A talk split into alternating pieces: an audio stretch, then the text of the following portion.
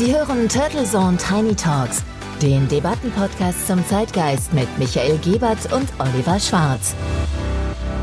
Guten Morgen und herzlich willkommen zur Episode 116 der Turtle Zone Tiny Talks. Und auch an diesem 27. Februar begrüßen Sie Oliver Schwarz und mein Co-Host Dr. Michael Gebert. Und wir freuen uns natürlich, dass Sie auch heute Morgen wieder mit dabei sind. Unsere heutige Debatte wird sicher wieder spannend werden. Da bin ich mir sicher und lass uns direkt einsteigen, Michael, denn der Berg ruft. oh, nach der erfolgreich überstandenen fünften Jahreszeit, dem rheinischen Karneval, erholst du dich also nicht am Strand, sondern auf und am Berg. In der schönen Schweiz beim Skifahren. Und ich könnte mir eigentlich heute Morgen nur einen Platz vorstellen, wo ich vielleicht nur etwas lieber wäre und mit etwas weniger oh. Thermokleidung. Ich kann mich richtig vorstellen, wie du eingekleidet bist, von oben bis unten. Aber da bin ich jetzt wirklich gespannt. Bestimmt so eine kleine, schnucklige, feine, verwunschene Schildkröteninsel in der Karibik, oder? In der Ostkaribik, in den kleinen Antillen. Oh, kleinen Antillen. Sehr putzig und das klingt ja schon nach atemberaubenden Landschaften und sehr viel Exotik. Und auch nach dem Ehrgeiz, die richtigen Weichen für die Zukunft zu stellen, denn Dominica hat ein umfangreiches Programm zur Förderung erneuerbarer Energien und zur Bekämpfung des Klimawandels aufgesetzt und jetzt hör genau zu, bereits bis 2025 will der kleine Staat zu 100 Prozent auf erneuerbare Energien umsteigen und schon bis 2030 vollständig klimaneutral sein. Wow, das sind Ziele, da kann sich also unser eins, aber auch unsere Regierung und Europa einiges wirklich von abschneiden. Sehr, sehr spannend. Und der Name dieses kleinen Inselstaates war mir jetzt nicht so geläufig. Ich glaube, dem einen oder anderen Hörer oder Hörerin vielleicht dann auch nicht unbedingt immer in der täglichen Diskussion, aber klingt auch etwas streng, muss ich sagen. Aber die scheinen uns ja vorzumachen, wie wirklich Klimaschutz und Zukunftssicherung umsetzbar erscheint und auch umsetzbar wird. Denn die Pläne können natürlich auch bloß Träume sein, was ich hier nicht denke. Da geht es wahrscheinlich auch ums Überleben. Und wie immer sollte man etwas genauer hinschauen bei solchen Ankündigungen. Und natürlich ist es auch interessant, einen Blick auf die Geschichte dieses Karibikstaates zu werfen und zu schauen, wie es zu dieser Sensibilisierung und wirklich auch in dem Fall diesen neuen, ausgeprägten politischen Leitlinien kam. Das denke ich auch und natürlich lohnt es sich immer genau hinzuschauen, denn bei allen kühnen Plänen gibt es natürlich wie auch immer Kritiker. Ich schlage aber vor, dass wir erst einmal unsere Hörerinnen und Hörer entführen auf die größte Insel der kleinen Antillen mit ihren knapp 70.000 Einwohnern, die sich auch heute wieder über ein ganzjährig feucht, warmes, tropisches Wetter und bis zu 30 Grad Temperatur freunde. ja, da bin ich sehr, sehr gespannt, weil äh, ob da auch Tornados und so weiter, eigentlich müssten die ja auch dann da mal durchziehen. Also es rappelt bestimmt auch mal in der Kiste. Und da wird dir natürlich in deinem Skianzug jetzt gerade vor dem Mikrofon schon leicht warm. Du schwitzt von innen heraus. Und vielleicht machst du ja noch mal jetzt kurz die Jacke auf. Aber genauso machen wir das nach einem kurzen Sponsorenhinweis. Dieser Podcast wird Ihnen präsentiert von Visual Communications Experts. Wir bringen Sie auf Sendung. Video, Livestreaming, Webinare und Podcasts. Ihre Experten für Audio und Video in der Unternehmenskommunikation. Weitere Informationen unter www.visual-communications-experts.com. So, da sind wir wieder, liebe Hörerinnen und Hörer. Sie hören Turtle Zone Tiny Talks Episode 116 und in dieser Episode sprechen wir nicht über Dominika von der Reeperbahn, aber auch nicht über die legendäre italienische Fernsehshow Domenica, sondern über den ostkaribischen Inselstaat Dominica einem Inselparadies, das ehrgeizige Ziele hat beim Thema Klimaschutz und auch klimaneutral werden möchte in den nächsten Jahren. Unter anderem mit Geothermiekraftwerken, aber fangen wir erst einmal mit der Geschichte der Ureinwohner. den Kalinago an, die ihre Insel damals Vaitokubuli nannten und deren erste Begegnung mit den europäischen Kolonialmächten 1493 stattfand. Dann landete Christoph Kolumbus nämlich während seiner zweiten Karibikreise auch auf Dominika. Ja, das ist immer wieder spannend, denn dieser Christoph Kolumbus, wenn man dann wirklich dem glauben sollte, landete ja fast auf jeder Insel. Also anscheinend hat er ein Inselhopping betrieben. Und dieser Inselstaat feiert ja dieses Jahr seinen 55. Unabhängigkeitstag. Also folgte der Begegnung mit Kolumbus vermutlich später dann wie so vielen bei diesen Inseln eine gewisse Kolonialisierung, eine koloniale Besetzung. Magst du uns da vielleicht kurz aufschlauen und einen ganz kurzen Abriss dazu geben? Es ging eigentlich erst im 17. Jahrhundert los. Zunächst besetzten die Franzosen Dominika, später folgten dann die Briten und die Kalinago, die leisteten heftigen Widerstand gegen die Kolonialisierung, was dann zu zahlreichen Kriegen und Konflikten führte.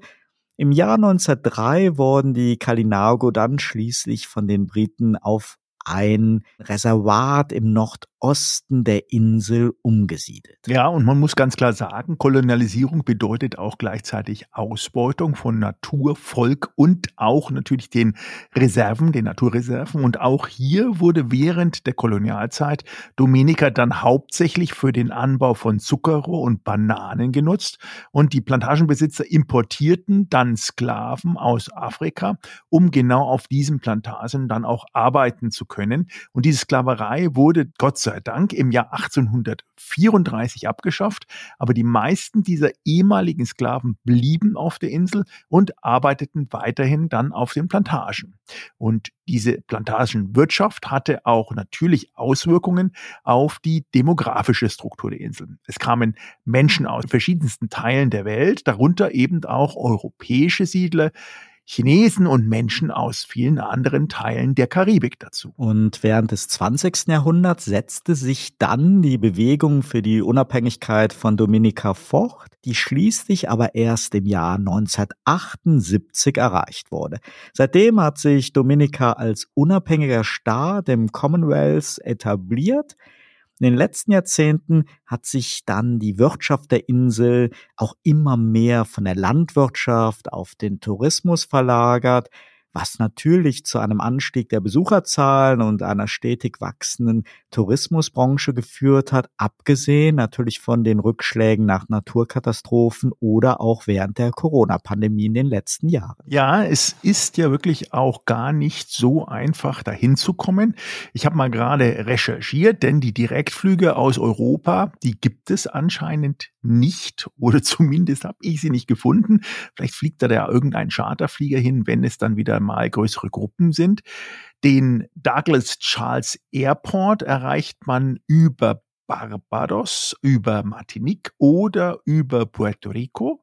Oder man nimmt eine dieser wunderbar lustigen, abenteuerlichen Fähren von St. Lucia aus.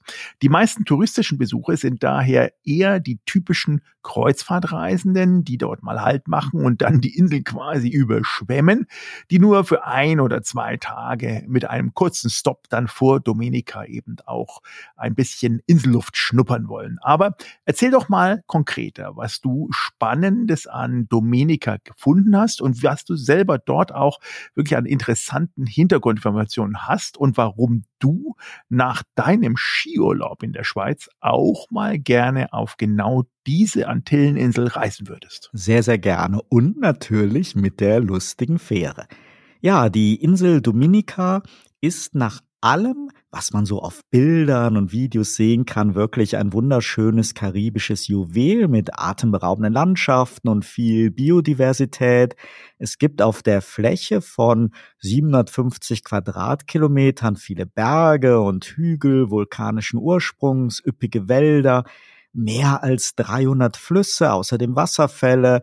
Auf der Naturinsel leben mehr als 360 Fluss- und Seevögelarten, darunter der seltene Cicerou-Papagei, der so auch nur auf Dominica vorkommt.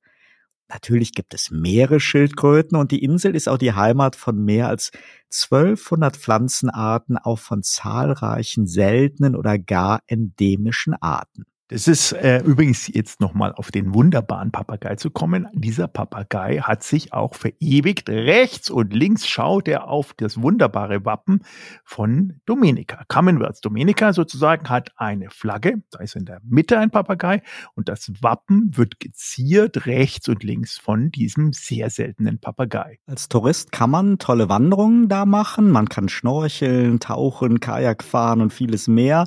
Beliebte Sehenswürdigkeiten sind die Trafalgar Falls, der Boiling Lake und der Emerald Pool. Die Hauptstadt von Dominica ist Rousseau, eine Hafenstadt an der Westküste der Insel und ich glaube, das wissen auch die wenigsten Hörerinnen und Hörer. Dominica war auch bereits in berühmten Kinofilmen als exotischer Schauplatz zu sehen, zum Beispiel bei dem zweiten Teil von Fluch der Karibik. Mich persönlich würden bei einer Reise natürlich der Mont Trois Piton Nationalpark interessieren, seit 1997 UNESCO Weltkulturerbe und dort finden sich dann auch die schon genannten Sehenswürdigkeiten. Der Boiling Lake ist ein großer Kratersee mit hohen Temperaturen und einem Geysir, der kontinuierlich heißen Dampf ausstößt. Die Trafalgar Falls Wasserfälle die werden von einem heißen Quellfluss gespeist und sollen einen wirklich spektakulären Ausblick bieten. Und der Emerald Pool ist ein türkisfarbener Wasserfall mit einem Natursee, der von dichten Wäldern umgeben ist und in dem man baden kann. Aber natürlich würde mich, du hast mich ja danach gefragt, auch die Hauptstadt Rousseau interessieren, die sehr malerisch sein soll, mit einem historischen Kern, mit Kolonialarchitektur. Ich würde mich auf die Menschen freuen, die sehr freundlich sein sollen und auf das tolle karibische Essen. Und um diesen touristischen Werbeblock nun abzurunden, mich würde natürlich auch ein Besuch im Kalinagro Territory bei den indigenen Ureinwohnern interessieren. Und das Champagner Reef mit seinen geothermischen Unterwasserquellen, einer angeblich wunderschöne Unterwasserlandschaft mit klarem Wasser. Und last but not least der Cabarets National Park im Norden mit sehr, sehr schönen Stränden. Ich glaube, langweilig wird es einem dort nicht, auch nicht, wenn man den Verkehr betrachtet, denn natürlich herrscht in englischer Tradition der atemberaubende Linksverkehr. ja, man muss natürlich klar sagen, liebe Hörerinnen und Hörer, wir haben keinen Vertrag und wir sind auch nicht zu einem Tourismus-Podcast hier irgendwie übergewechselt. Und nehmen Sie es eher als Engagement dafür, dass wir es toll finden, dass diese kleinen Inselnationen und auch viele andere wirklich das Engagement auf sich nehmen und auch was bewegen wollen. Man muss nämlich ganz klar sagen, die 150 heimischen Vogelarten, die da auf gerade mal 749 Quadratkilometern leben, das ist nämlich ungefähr die Größe von Hamburg, mehr ist das nicht, ist äh, einzigartig. Es ist äh, ur, der ursprünglichste tropische Regenwald in der Karibik wir haben ja gesprochen zum Thema Aufbruch in eine klimaneutrale Zukunft. Und da muss man ganz klar sagen, 2017 haben die da so ein bisschen den Startschuss schon gegeben im Sinne von ethisch reinen Reisezielen, dass man sich dort also auch nicht nur ähm, wirklich verwöhnen lassen kann in der Karibik, sondern auch der komplette Urlaub in allen Möglichkeiten und Schattierungen auch klimaneutral im Sinne von ja, dem, wie sich auch Dominika, Dominika aufstellt, in der Energieeffizienz auch immer weiterentwickeln möchte. Diese Community-Based Tourism, wie sie es nennen, ist quasi ähm, wirklich auch in einer gemeinnützigen Organisation dort verankert, die Ethical Traveler heißt, die auch ihren Hauptsitz in den Vereinigten Staaten hat und dort zehn Nationen immer wieder auch bewertet zu den ethischsten Reisezielen der Welt. Und der Prüfstand ist relativ hart. Und man muss klar sagen, Dominika ist mit seinen Sozial- und Umweltschutzaktivitäten immer wieder auf dieser Liste drauf. Das ist auch gut. Es gab zwar natürlich auch Rückschläge, gerade Hurricane Erika 2015 hat ähm, dort einiges auch an Anstrengungen ähm, zerstört. Ganze Dörfer sind mehr oder weniger dem Erdboden gleichgemacht worden, sind auch teilweise im Meer versunken. Viele Leute sind gestorben leider, aber man muss klar sagen, die äh, Hotelbesitzer, aber auch die Bewohner vor Ort haben das als Herausforderung dann auch angenommen und haben unter anderem das Thema ähm, ja, Inselpflege und Umwelt und auch Klima aufgenommen in den Lehrplan, so dass auf Domenica zum Beispiel die Grundschüler schon lernen, hier mit dem heimischen Tieren Respekt zu haben und auch dieses Thema Nature Island, was auch in den großen Prospekten immer wieder zu finden ist, als ja nicht gegeben, sondern als lebbar zu gestalten. Das fand ich sehr, sehr nett. Du hast das Stichwort Naturkatastrophen ja anfangs erwähnt gehabt. Und das sind natürlich immer so Zäsuren. Danach gibt es dann natürlich auch wieder Aufbauhilfe, es gibt Entwicklungshilfe und dann muss man halt Weichenstellung machen. Und auf Dominica gibt es natürlich verschiedenste Arten. Der Vulkan, der ist das letzte Mal vor 400 Jahren ausgebrochen. Erdbeben, war das stärkste in, ja, in der Vergangenheit der letzten Jahrzehnte im Jahr 2004. So stark war das nicht, sechseinhalb auf der Richterskala, aber die Hurricanes, die wüten halt regelmäßig und der schlimmste Hurricane, der die Insel traf, der war 2017 der verheerende Hurricane Maria. Und da ist halt wirklich sehr, sehr viel zerstört worden. Es gab viele Schäden und es gab danach dann natürlich Aufbaubedarf und es gab Förderung und das war auch so diese Zäsur. Rund um diesen Zeitpunkt herum hat dann halt die Inselregierung auch wirklich einige ganz einschneidende Entscheidungen getroffen, hat Programme aufgesetzt und Weichenstellung gemacht für eine größere Unabhängigkeit. Und da ist dann schon ein sehr, sehr starker Fokus auf dem Thema Geothermie. Und da gibt es ja auch eine Reihe von Projekten und diese Dominica Geothermal Development Company, DGDC, das ist ein staatliches Unternehmen, das sich auf die Entwicklung von Geothermie auf der Insel konzentriert. Und die haben auch wirklich schon ein Geothermiekraftwerk in der Nähe von Rousseau, das seit 2019 dann auch Strom in das nationale Netz einspeist. Und dann gibt es aber eine Reihe auch von privaten Projekten. Da gibt es eine französische Firma, ein US-amerikanische Unternehmen. Und da geht es natürlich dann eben in der Tat vor allen Dingen eben halt auch darum, mit diesen neuen Kraftwerken, die entstehen sollen, die teilweise aber noch in dieser Planungs- und Genehmigungsphase sind und wo es eben Bedenken und Kritik auch gegen gibt, die haben natürlich ein ganz klares kommerzielles Interesse dahinter. Es gibt viel Sonne, wie du sagst, es gibt Wasser, sehr viel und es gibt eben wegen dem vulkanischen Ursprung sehr gute Voraussetzungen für Geothermie und dass so eine kleine Insel sich eben vorgenommen hat, wirklich sehr, sehr zeitnah unabhängig vom Klimawandel zu werden, das ist, glaube ich, schon etwas, was vorbildlich ist und begleitet wird das eben auch mit Aufklärungskampagnen und, und, und. Da gibt's natürlich auch internationale Förderung für, aber das wird dort wirklich äh, sehr, sehr schön gemacht und insofern kann man denen nur die Daumen drücken.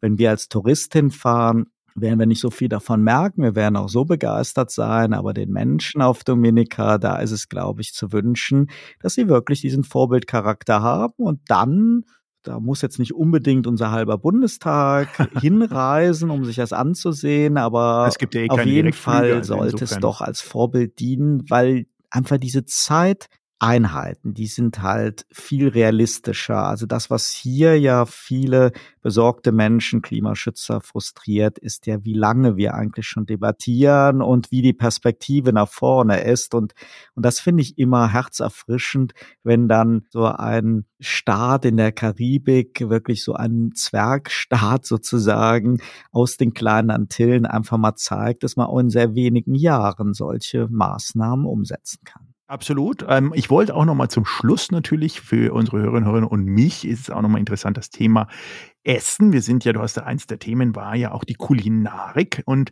man muss sagen, dass obwohl Dominika ja sehr, sehr viele tropische Früchte auch hervorbringt und aufgrund des Klimas auch dort wachsen, ernährt sich allerdings die normale Bevölkerung eher ungesund, spannenderweise.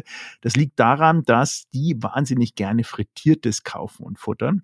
Ähm, allerdings ist das auch nicht seit immer schon so, sondern das passiert durch den Einzug der amerikanisch und, ähm, sagen wir mal, westlich dominierten Fast-Food-Bewegung. Denn schaut man sich mal an, was da wächst, nämlich Mango, Papaya, Waxäpfel, Zitrusfrüchte, Ananas, Yamas und Kakao und allein 14 Bananensorten, also wir würden da gerade mal drei einfallen, die ich vielleicht bei uns im Supermarkt sehe, dann könnte man nicht extrem gesund ernähren. Das war auch bis zur letzten Generation so, denn in Dominica vor genau einer Generation gab es überdurchschnittlich viele Leute über 100 Jahren. Und gerade die letzte Dame, die älteste Frau der Welt, nämlich 2003 gestorben, Elizabeth George Israel, ist mit 128 Jahren gestorben und schaffte dann auch mit ihrem Porträt es auf die 90 Cent Briefmarke der Insel.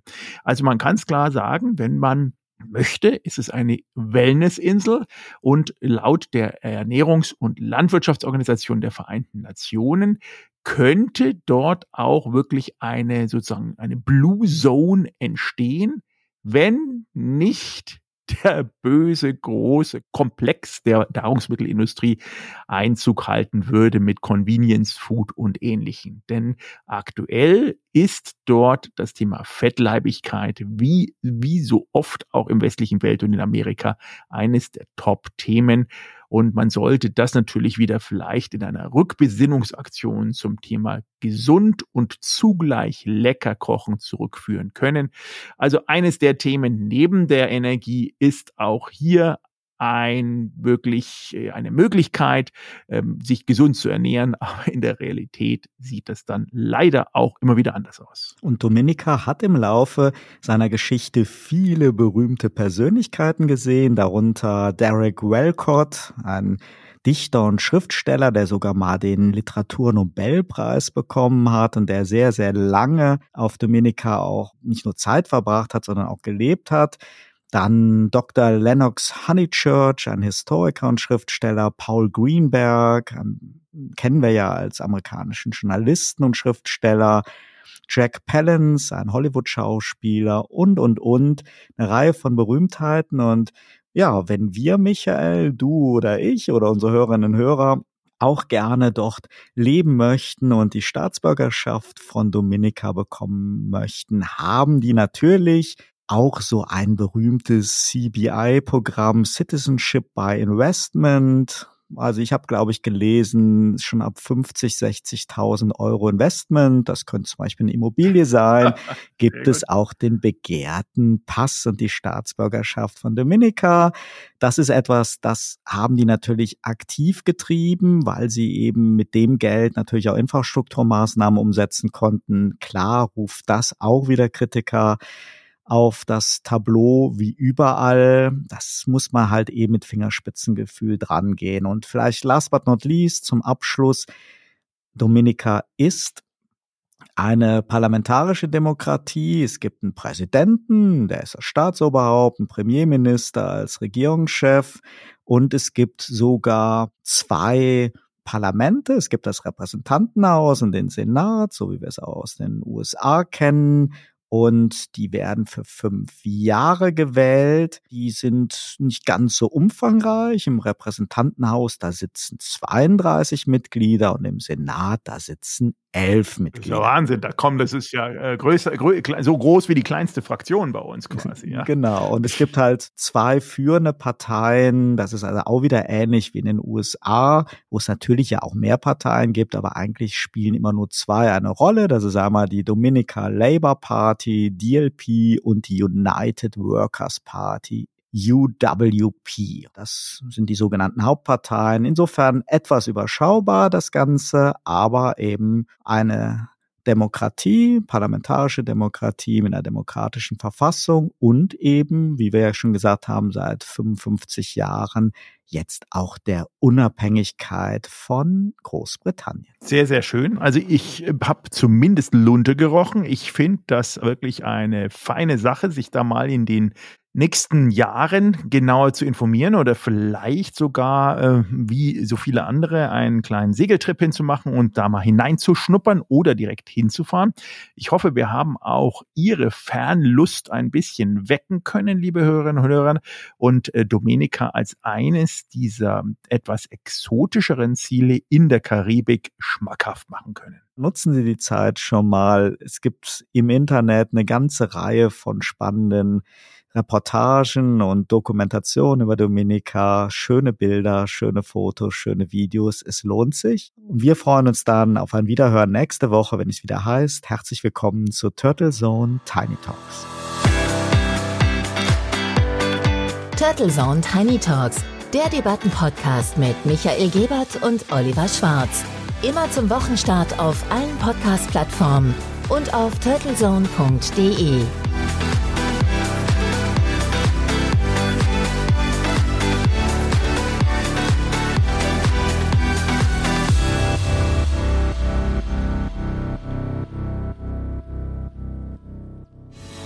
Für Werbung in diesem Podcast oder eine Sponsoring-Partnerschaft wenden Sie sich bitte an Turtle Media unter 0721 977 907 15.